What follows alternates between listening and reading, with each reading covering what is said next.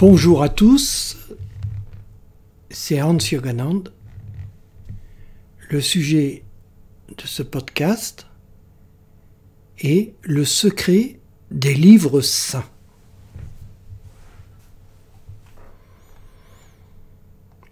Il y a les livres saints, les livres mystiques qui font de l'œil aux chercheurs de vérité. Il y a le chant du bienheureux, ou Bhagavad Gita, il y a le Tao Te King, il y a le Yoga Sutra, il y a le Guru Granth Sahib, le Veda, le Nouveau Testament, les Suttas, le Bhakti Marga, et quand on a été initié à ma pratique, à la voix, et que l'on pratique sa sadhana, les trois piliers, que l'on observe L'Agya, qui est l'ensemble de ces préconisations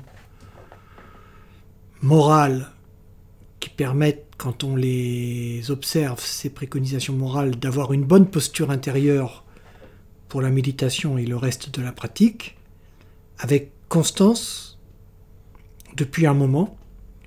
On lit ces livres-là, que je vous ai cités, et d'autres, et on y reconnaît l'enseignement de la voix à condition de lire les bonnes traductions, car selon la traduction du, Tao Te King, des Yoga Sutras ou du Nouveau Testament, etc., euh, Bhagavad Gita, eh bien, le livre dira une chose ou, son contraire.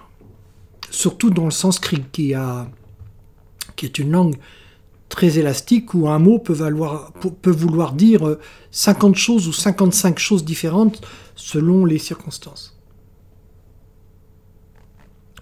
Non seulement on reconnaît l'enseignement de la voix dans ces livres, mais on se rend compte que ces livres-là, que j'ai cités, parlent tous du même enseignement, de la même voie spirituelle. Évidemment, ces livres n'ont pas été rédigés par les mêmes personnes à la même époque et dans la même langue, le même pays. Mais quand on a la connaissance, grâce à la pratique régulière de la voix, qu'on a reçu la révélation, la révélation de quoi? Ben, Des techniques de méditation, et que l'on a pratiqué cette méditation, on sait que ces livres parlent de la même voie spirituelle. Dans un livre, on parlera de non-agir, dans le Tao Te King, dans l'autre de service, dans le Chant du Bienheureux, ou Bhagavad Gita, mais il s'agit, le non-agir, euh, le service, le service de dévotion, euh, l'abandon du fruit de ses actes, il s'agit de la même chose. Un livre parlera plus de la méditation, comme le Yoga Sutra, l'autre plus du service, comme la Bhagavad Gita, du non-agir, comme le Tao Te King. Un autre parlera plus de la dévotion, comme le Guru Granth Sahib. Mais tous sont inspirés par le même enseignement.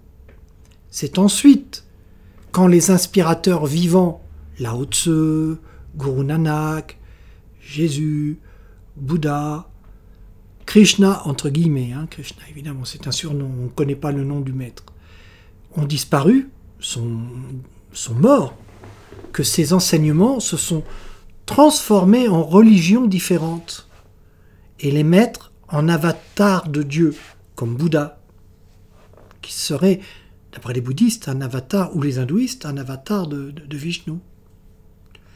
L'hindouisme a récupéré, par exemple, le chant du bienheureux en l'incorporant artificiellement au Mahabharata.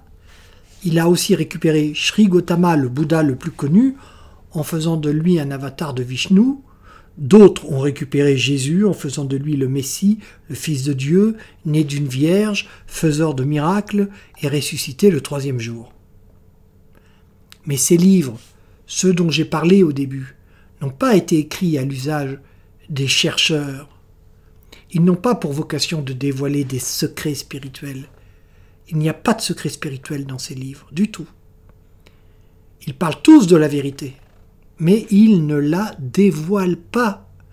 Personne ne pourra jamais connaître la vérité en lisant ces livres.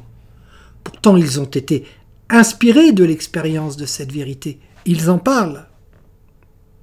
Ces livres sont des témoignages, des témoignages de maîtres éveillés à l'attention de leurs disciples, initiés de leur vivant. Un maître vivant initie une personne qui devient son disciple, si cette personne veut suivre son enseignement, et quand il leur parle, il parle à eux un langage que seuls eux peuvent comprendre, que celui qui a des oreilles pour entendre entende. Le vrai secret de ces livres est qu'ils sont issus de satsang d'éveillés donnés aux disciples qu'ils avaient initiés. D'ailleurs, euh, Bouddha, il parle toujours aux moines, jamais aux, entre guillemets, laïcs. Seuls des initiés peuvent comprendre ces paroles de ces maîtres, ces livres.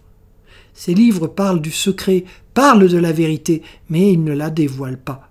Pourquoi? Parce que jamais aucun livre, aucune parole, aucun écrit ne peut révéler la connaissance de la vérité. Cette connaissance se révèle, se montre, se partage. Elle ne se dit pas, elle ne s'écrit pas. Le maître éveillé vivant donne la révélation à des chercheurs, des aspirants, eux-mêmes vivants. Ces livres ont été rédigés à l'usage de ceux qui avaient été initiés. Une fois que ces aspirants ont reçu la révélation, une fois qu'ils sont devenus des disciples de l'éveillé vivant, ils comprennent tout ce que ces livres disent, ou en tout cas qu'ils parlent de la même chose. Mais pour comprendre vraiment de quoi parlent ces livres, il faut avoir reçu la révélation dont ces livres parlent. Aujourd'hui, cette révélation est toujours donnée aux chercheurs qui aspirent à la recevoir. Il leur suffit de la demander. Mon mail, la voix en un seul mot et en minuscule, lavoie.eu, gmail.com. Au revoir.